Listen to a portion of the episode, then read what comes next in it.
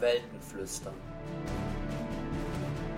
Science Fiction und Fantasy Literatur im Podcast. Hallo und herzlich willkommen zu Weltenflüstern, dem neuen Podcast zu Science Fiction und Fantasy Literatur. Mein Name ist Nils Müller und ich werde euch in der Zukunft immer wieder Romane, Kurzgeschichten, manchmal vielleicht auch Filme, Hörspiele oder Computerspiele vorstellen, die irgendwas mit dem Bereich fantastische Literatur zu tun haben mit zumindest am Anfang wahrscheinlich einem deutlichen Schwerpunkt auf Science-Fiction und Fantasy-Texten. Ich wünsche euch jetzt viel Spaß und wenn ihr irgendetwas anzumerken habt, wenn ihr mir irgendein Feedback geben wollt, tut das einfach auf der Homepage unter weltenflüstern.de. Die ersten Bücher, die ich euch heute vorstellen möchte, stammen von dem amerikanischen Autor Orson Scott Card, der einigen von euch wahrscheinlich auch schon ein Begriff ist. Orson Scott Card ist 1951 in den USA geboren und wurde in den 1980ern sehr bekannt äh, mit seinen Büchern um die Geschichte von Enders Game, Enders Spiel. Die Reihe, die ich euch heute präsentiere, ähm, ist nicht Enders Spiel, sondern die Reihe Enders Shadow, also Enders Schatten. Die läuft in ihrer Handlung parallel oder zumindest am Anfang parallel zu der von Enders Game. Wenn ihr das Buch gelesen habt, ähm, dann wisst ihr vielleicht, und wenn nicht, dann erzähle ich es euch jetzt, dass es bei Enders Game darum geht, dass ähm, in einer Zukunft die Menschen gegen eine fremde äh, außerirdische Rasse kämpft und es sich irgendwie ergeben hat, dass die Kinder gerade die ganz große Hoffnung in diesem, in diesem Konflikt sind, so dass Kinder sehr früh aus ihren Familien geholt werden und in die Battle School und die Command School gebracht werden, wo sie eben dann den, auf den Kampf gegen die Bugger, das ist diese außerirdische Rasse, vorbereitet werden während sich Enders Game sehr stark auf Ender Wiggin konzentriert, der sozusagen die große Hoffnung für die Menschheit darstellt, weil nur er oder er ganz besonders in der Lage wäre, den Kampf gegen die Bagger zu gewinnen, richtet sich die Handlung oder der Blick in Enders Shadow auf eine Nebenfigur von Enders Game, nämlich den jungen Bean. Die Reihe besteht aus insgesamt fünf Bänden mittlerweile, wobei ich heute jetzt euch nur die ersten vier Bände dieser Reihe vorstellen möchte das ist einmal das Buch auf Englisch Enders Shadow von 1999, das 2004 bei Festa auch als Enders Schatten auf Deutsch erschienen ist. Und dann die drei Romane Shadow of the Hegemon, Shadow Puppets und Shadow of the Giant, die es bislang noch nicht in einer deutschen Übersetzung gibt. 2012 hat äh, Orson Scott Card dann auch mit Shadows in Flight einen fünften Band ähm, geschaffen dieser Reihe, der dann sozusagen wieder den Anschluss an die ähm, Ender-Serie herstellt. Wenn ihr das, die Ender-Serie Enders Game gelesen habt, ist es vielleicht noch spannend zu wissen, wie sich Enders Shadow zeitlich in diese Reihe einsortiert. Der erste Band, Enders Shadow, spielt quasi parallel zu Enders Game. Er erzählt im Grunde genommen exakt dieselbe Geschichte, nur eben aus einer anderen Perspektive und ähm, nimmt auch noch so ein bisschen mehr Hintergrund auf, ein bisschen mehr so das Funktionieren auch dieser, dieser Battle School und dann später auch der Command School. Und er betont auch immer noch sehr stark das Verhältnis zwischen eben Bean und Ender, die auch schon in der Battle School ein ganz, ganz bestimmtes Verhältnis irgendwie miteinander eingehen. Die Bände 2, 3 und 4 spielen dann unmittelbar im Anschluss an die Geschehnisse ähm, in Enders Game und Enders Shadow.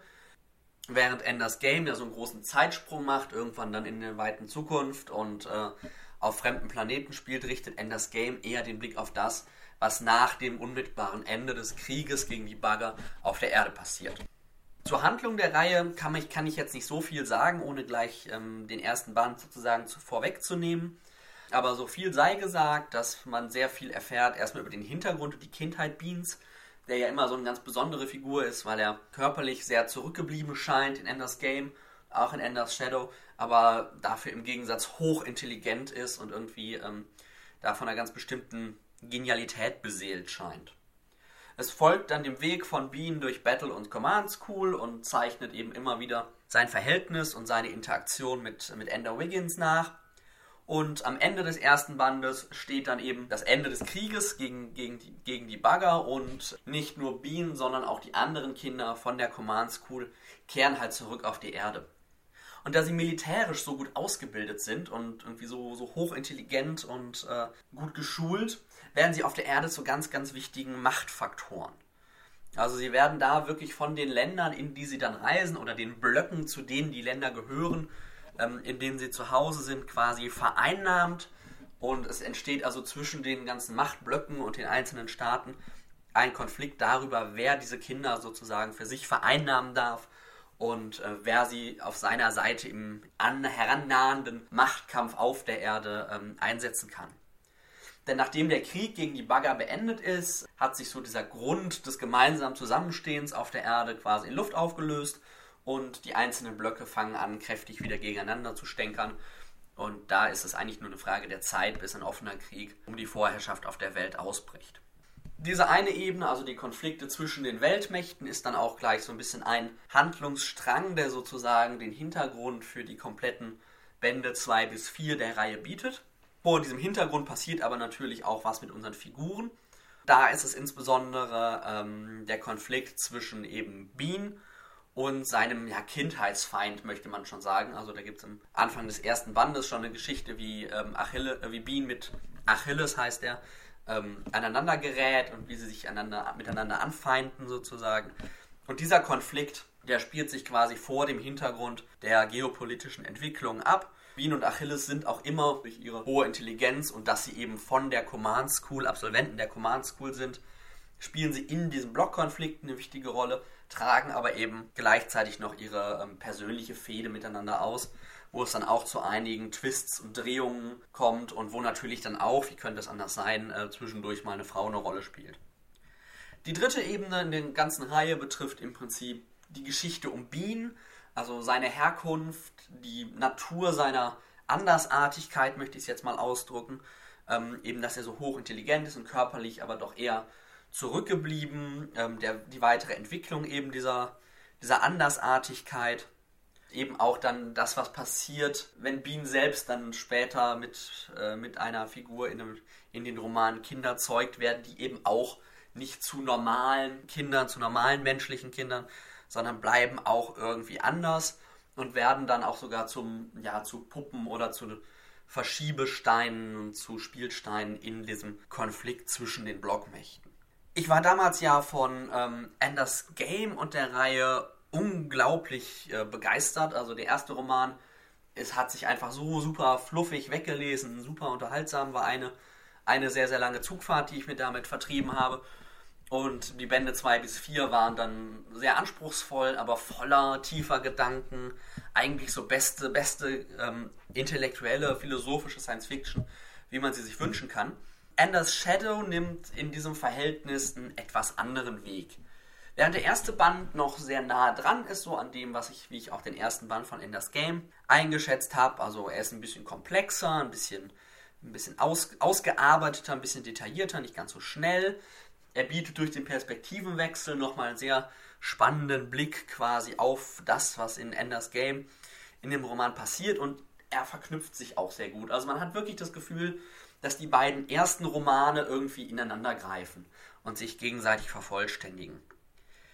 Bände 2, 3 und 4 von Enders Shadow haben mich dann ehrlich gesagt nicht mehr so wirklich umgehauen, weil außer Scott Carter eben nicht mehr die philosophische oder intellektuelle Schiene fährt, sondern vielmehr auf so einen Action- und Polit-Thriller setzt. Und hat wirklich diesen Blockmächte-Konflikt mit den beiden äh, zentralen Akteuren Bean und Achilles aufspannt, ganz viele Kampfszenen hat ähm, und darüber eigentlich ganz, ganz viel das vergisst, was die anderen Romane in Enders Game so unglaublich stark gemacht hat. Also seine Figuren bleiben irgendwie, naja, blass, sie sind immer sehr, sehr fokussiert, sehr einseitig die Handlung wirkt an vielen Stellen einfach sehr konstruiert. Also dafür, dass es so hochintelligente Kinder oder dann Jugendliche oder junge Erwachsene sind im Laufe der Geschichte, verhalten sie sich teilweise einfach ziemlich dämlich. Lernen auch irgendwie nicht aus ihren Fehlern und aus der Vergangenheit. Und von Menschenkenntnis kann man da sowieso irgendwie nicht reden. Es finden sich auch kaum mehr so wirklich intelligente Ideen, Denkanstöße. Das taucht dann immer mal so ein bisschen auf mit dem Thema um die Kinder von Bean, die eben irgendwie etwas anders sind. Inwieweit sind das noch Menschen? ähm, inwieweit eben nicht, wie weit, ähm, da gibt es dann auch so, so die Debatte um ähm, Präimplantationsdiagnostik, würde man das heute vielleicht nennen, taucht da mal auf, da blitzt mal so zwischendurch das auf, was Enders Game so stark gemacht hat. Aber im Großen und Ganzen passiert da nicht mehr viel, passiert da nicht viel Neues. Und schon gar nicht so viel, dass es wirklich quasi über drei, über drei Bücher trägt. Und so ist das Shadow Quartet, ähm, also Enders Shadow, die vier Bücher, äh, bleibt gut geschrieben, unterhält auch durchaus, kommt aber, also ist meilenweit weg von dem, was Orson Scott Card mit Enders Game angeboten hat. Und ähm, auch wenn die Enders Shadow Bücher neuer sind, ähm, kann ich nicht sagen, dass ich darin irgendwie eine Weiterentwicklung oder eine Verbesserung Scott Cards ähm, beobachtet habe, sondern eher, naja, er, ist, er hat viel, viel von seinem Charme, viel von seiner Macht und viel von seinen Ideen ähm, hier drin einfach verloren. Ähm, wer Enders Game mochte, wer das, die Reihe super gern gelesen hat, der kann sich allerdings mal gucken, ob er sich auf Shadow Quartet einlässt. Wie gesagt, der erste Band ist eine sehr schöne Ergänzung zu Enders Game. Und dann würde ich mal in den zweiten Band reinlesen, ob man sich irgendwie für den, für den Stil, für die Geschichte und für die Ideen erwärmen kann.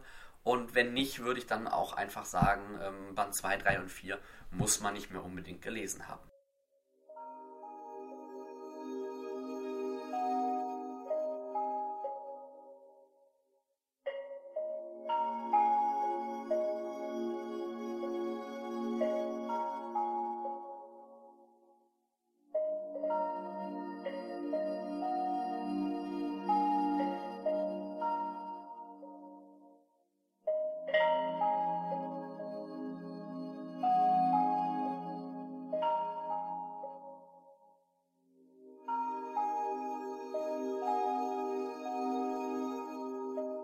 Orson Scott Card habe ich jetzt noch einen weiteren großen Namen der englischsprachigen Science Fiction für euch, nämlich ein Buch von Dan Simmons. Das aktuellste, was auch in Deutschland erschienen ist, äh, nämlich das Buch Flashback. Dan Simmons ist 1948 in den USA geboren und besonders bekannt geworden durch seine Reihe um Hyperion und Endymion, die ja immer noch als einer der ganz großen modernen Klassiker der Science Fiction gelten von denen ich aber gestehen muss, dass ich sie selbst tatsächlich noch gar nicht gelesen habe. Andere Bücher, die ihn bekannt gemacht haben, sind einmal eine sehr aufwendige Vermischung zwischen griechischer Mythologie und einer Science-Fiction-Handlung in Ilium und, und äh, Olympos.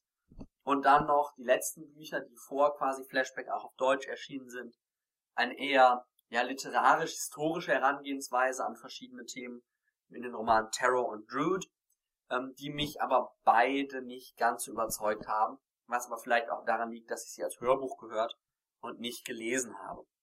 Flashback ist weniger ein groß weit entwickelter Science-Fiction-Roman, ein großes Space-Opera oder irgendwie ein, ein Werk, was so das Gefühl hat, irgendwie episch zu sein, sondern Flashback ist im Grunde genommen ein dystopischer Detektivroman.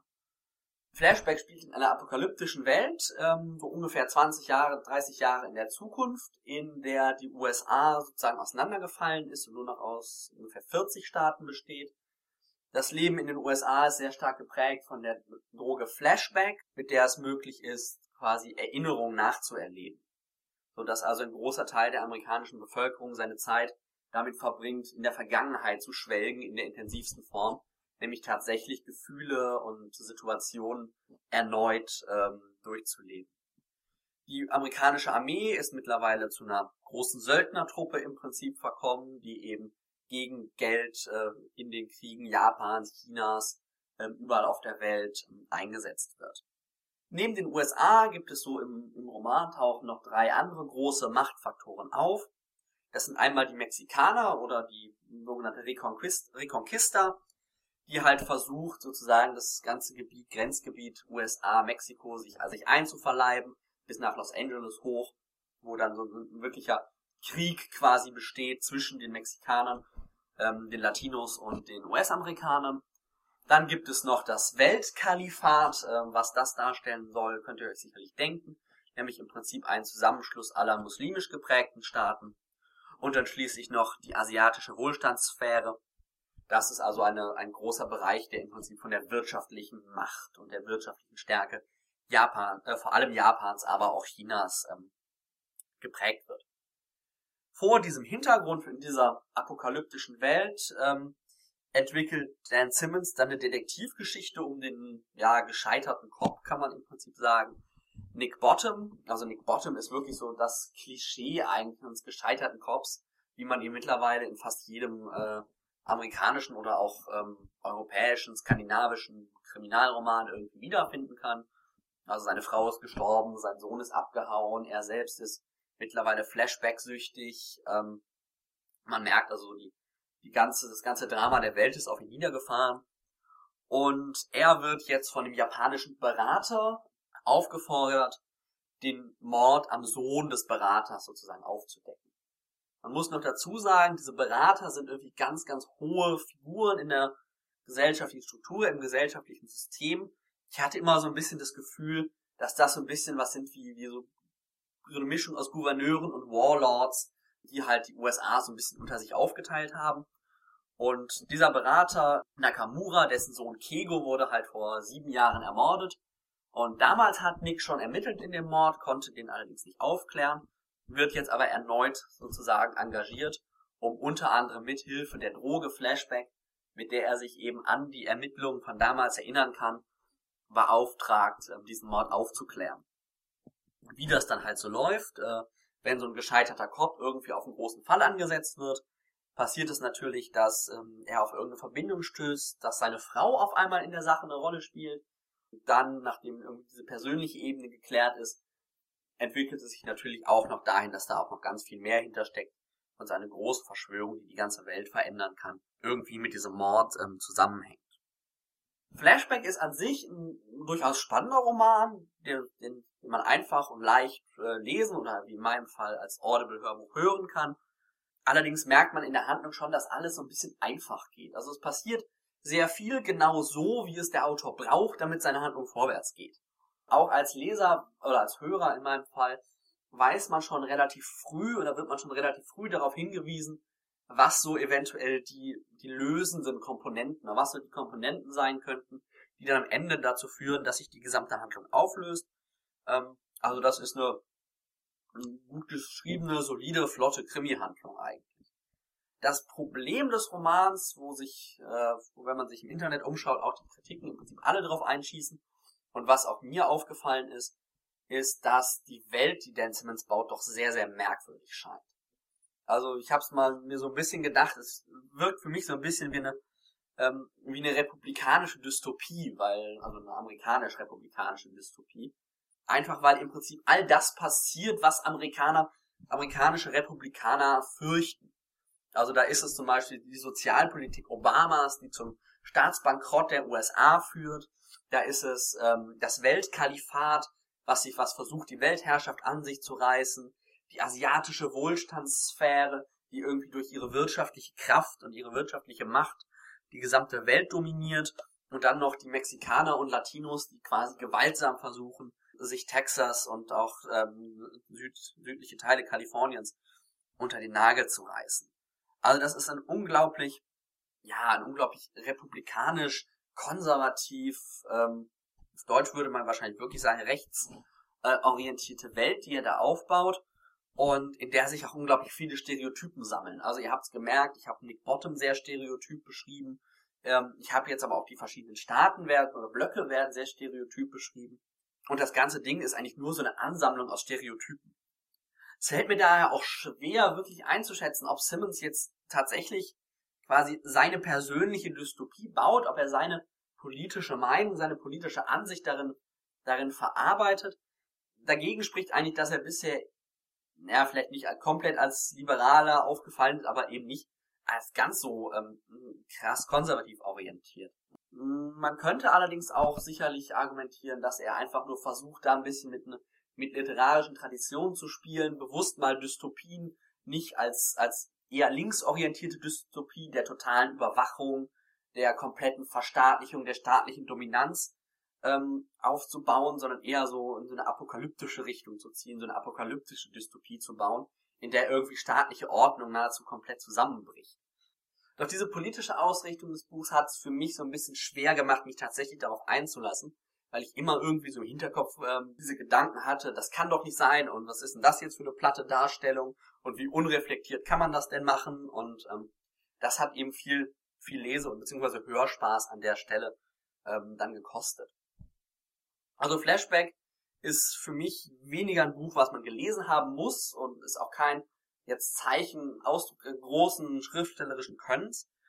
Aber ich finde diese, diese Idee, mal eine Dystopie aufzubauen auf so einer ja, konservativen Welt, sich quasi eine konservative Dystopie zu konstruieren, durchaus spannend. Hätte mir aber gewünscht, dass Dan Simmons das ein bisschen differenzierter und auch ein bisschen, ja, mit mehr, vielleicht Augenzwinkern oder mehr, mehr Reflexion, mehr Kritik irgendwie aufzieht.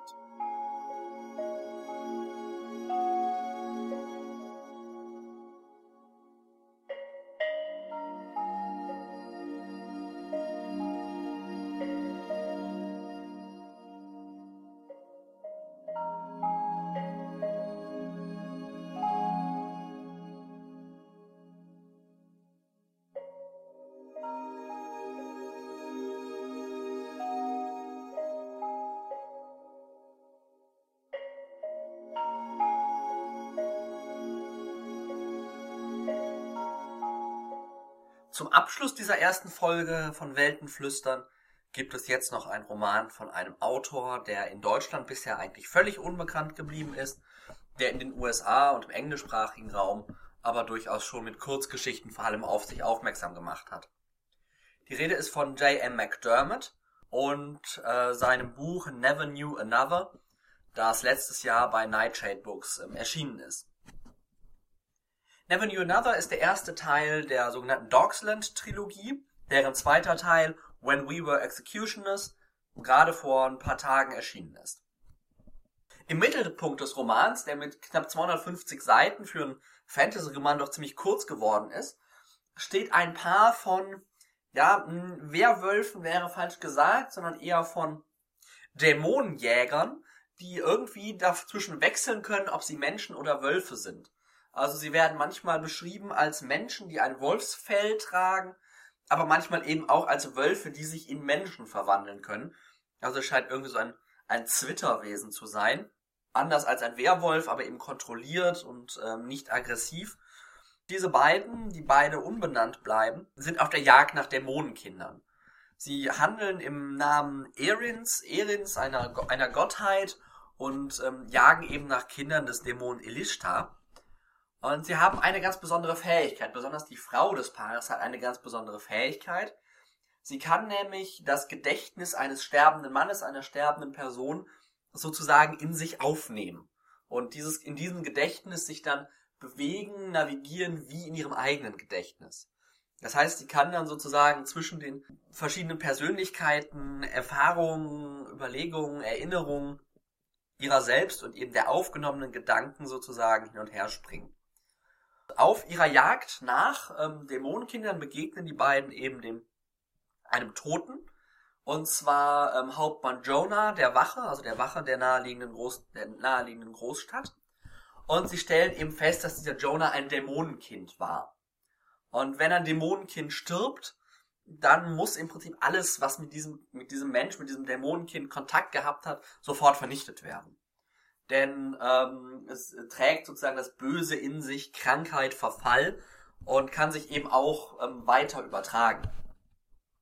So wird dann beispielsweise mal eben ein Haus verbrannt oder die komplette Inneneinrichtung des Hauses sofort vernichtet.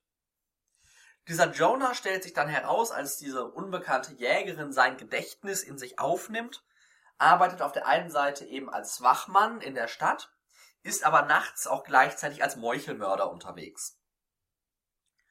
Und in dieser Spannung bewegt sich halt ähm, Jonah, von dem man im Laufe des Buches noch eine ganze Menge ähm, erfährt. Und ähm, dieser Jonah kommt dann irgendwie zusammen mit, äh, mit, mit Rachel und Rachel ist eben auch ein Dämonenkind, allerdings ein, eine gezeichnete, also wenn man sie ähm, ohne unverhüllt sozusagen äh, sieht, würde man es sofort erkennen, dass sie ein Dämonenkind ist. Und sie ist mit ihrem Bruder Joss in der Stadt unterwegs und irgendwie immer auf der Flucht und sie werden, sie versucht halt ähm, zu vermeiden, ähm, entdeckt zu werden und ähm, eben dann auch getötet zu werden. Die Handlung des Romans ist so ein bisschen ineinander verstrickt, sozusagen eine Erzählung in einer Erzählung in einer Erzählung. Denn im Prinzip geht es um die beiden Jäger. Also eben um äh, das, das Jägerpaar auf der Suche nach Dämonenkindern, die eben Jonah treffen oder als, als Leiche sozusagen finden. Und als die Jägerin Jonas Geschichte in sich aufnimmt, erzählt sie dann sozusagen seine, seine Erinnerungen und sein, sein Leben nach. Und in dieser Geschichte Jonas erfahren wir dann auch wieder etwas über die Geschichte Rachels. Wir haben also hier so eine dreifach verschachtelte Struktur, drei Ebenen, die aber, die sehr stark miteinander interagieren, die aber immer relativ klar getrennt bleiben, sodass man ungefähr weiß, wo man ist. Es aber doch öfter mal dazu führt, dass sich das ganze Buch, die ganze Erzählung schon fast so ein bisschen in Richtung des, des Absurden sozusagen abdriftet. Das fand ich eine sehr spannende Konstruktion, weil man manchmal auch wirklich nochmal kurz nachdenken muss. Ähm, ach ja, ich bin ja jetzt auf der Ebene, dann gibt es einen Sinn, das verknüpft sich mit einer Information auf der anderen Ebene und so dann die Interaktion zwischen diesen Ebenen eben stattfindet. Ich fand das Buch Never Knew Another von J.M. McDermott wirklich spannend, super zu lesen. Die Idee dieser verschachtelten Erzählung ist einfach wirklich, wirklich eindrucksvoll und verleiht dem Buch auch ziemlich viel Tiefe. Also es scheint nicht, wird nicht nur komplex zu lesen oder ein bisschen anstrengend zu lesen, sondern es gewinnt tatsächlich auch unglaublich an erzählerischer Qualität. Was dem Buch allerdings ein bisschen fehlt, ist so, ja, die, der Hintergrund der Welt.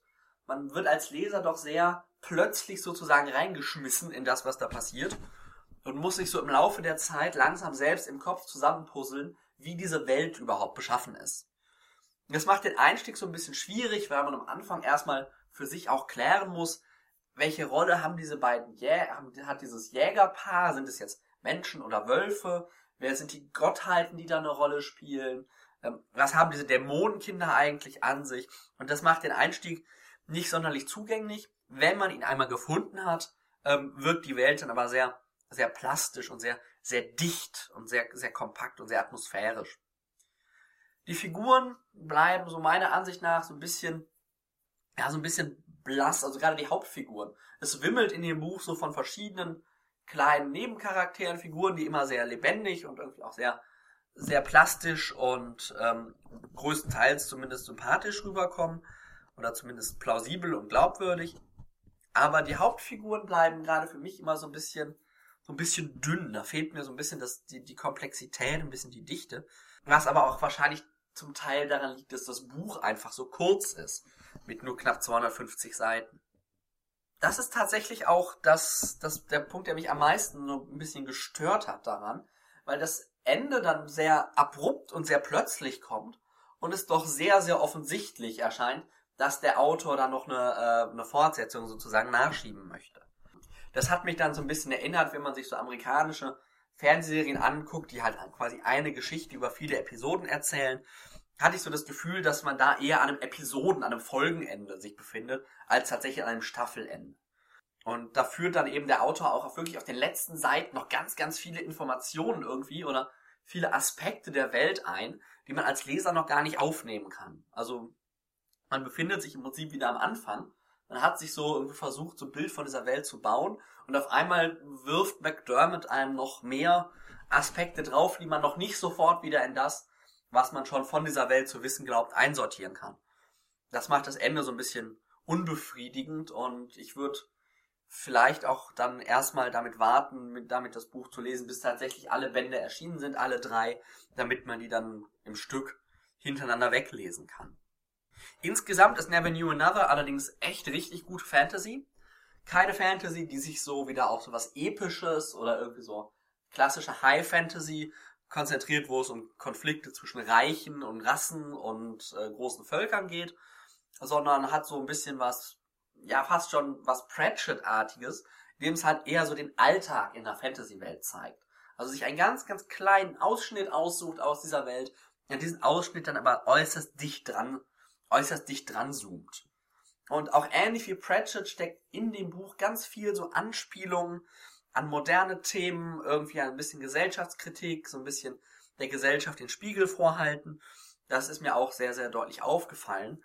Und damit fällt dieses Never Knew Another für mich auch tatsächlich so ein bisschen in die Richtung literarische Fantasy. Also Fantasy mit, mit Aussage, mit, mit Idee, mit, mit Gedanken dahinter und weniger als in einer reine, in Anführungszeichen, Unterhaltungsperspektive. Wer also mal wirklich was Neues lesen möchte und ein bisschen was mit was Fantasy ein bisschen neu denkt, ähm, dem kann ich Never Knew Another echt wirklich nur ans Herz legen. Ich werde mir auf jeden Fall jetzt demnächst den zweiten Band der Reihe zulegen und euch dann hier an dieser Stelle sicherlich auch davon berichten.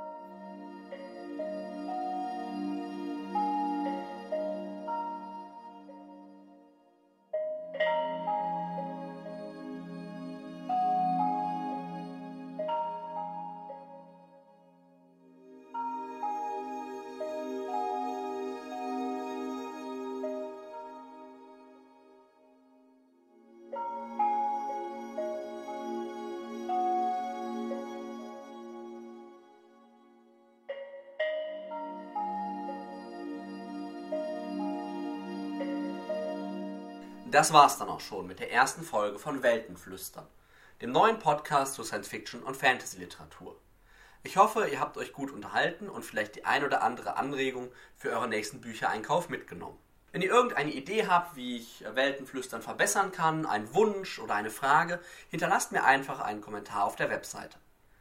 Auf der Webseite weltenflüstern.de könnt ihr außerdem auch den RSS-Feed zum Podcast abonnieren auch den direkten Link zu iTunes findet ihr dort.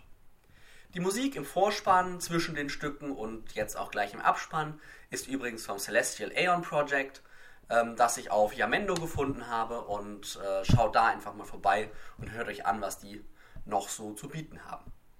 Ansonsten wünsche ich euch jetzt noch einen schönen restlichen Februar und wir hören uns dann im März.